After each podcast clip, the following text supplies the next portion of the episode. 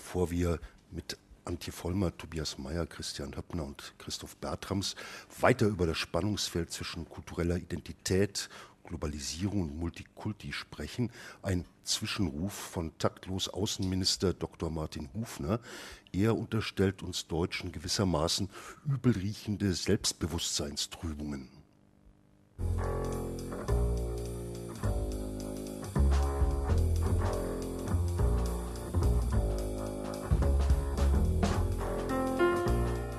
Kultur vermittelt Heimat, Identität, das Wissen, wo man herkommt und wo man hingehört. Kultur verleiht Selbstbewusstsein, das in sich ruht und Gelassenheit gibt. Kultur lehrt Respekt. Kultur lebt vom Austausch. Sie findet immer neue Wege, vom Vertrauten zum Neuen, vom eigenen zum Fremden. Mit diesen Worten redete sich Bundespräsident Horst Köhler anlässlich des 60. Jahrestages der Gründung der UNESCO die Kultur schön. Eine Sonntagsrede. Denn die Realität sieht anders aus. Auch in Deutschland, dem Land der Dichter, Denker und Urlaubsfanatiker mit Sushi auf der Pizza.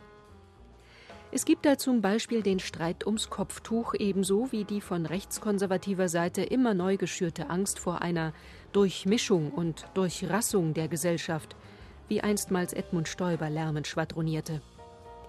Politik aber, meinte der Philosoph Adorno hoffnungsvoll, Politik also sollte den besseren Zustand aber denken als den, in dem man ohne Angst verschieden sein kann.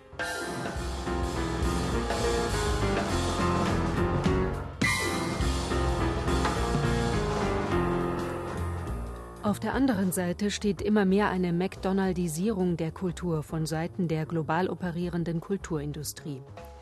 Abstrakte Standardisierung nicht nur im Essen, sondern auch in Filmeffekten oder der Popmusikkultur.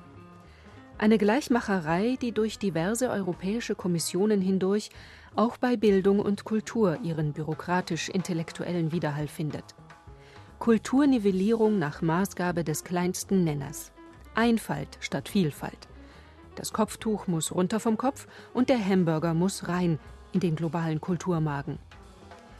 Die dagegen beschwerdefrei operierende Multikulti-Toleranz ist nur eine hohle Beschwörungsformel aus dem Geist der versunkenen Neopostmoderne. Mir ist alles egal, macht doch, was ihr wollt, ruft sie aus und zieht den Schwanz gleichmacherisch ein.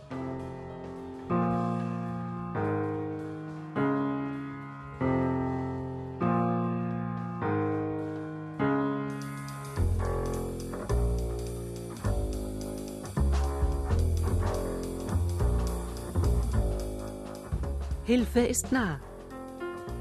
Norbert Lammert, unser neuer Bundestagspräsident, ruft zu einer Auseinandersetzung über den Begriff der Leitkultur auf. Hatten wir das nicht schon mal? Nette Idee. Er scheut auch keine Mühen und bringt kenntnisreich ein Ersatzwort ins Spiel. Große Erzählung nennt er das. Das ist alles gut gemeint, aber doch hilflos. Bald werden die einen einem was erzählen und die anderen werden leiten. Kultur geht dabei unter und wird Opfer der Kapital- und Büro-Talibane. Sozusagen Leitfalt statt Vielfalt. Das smellt alles andere als nach Teen Spirit.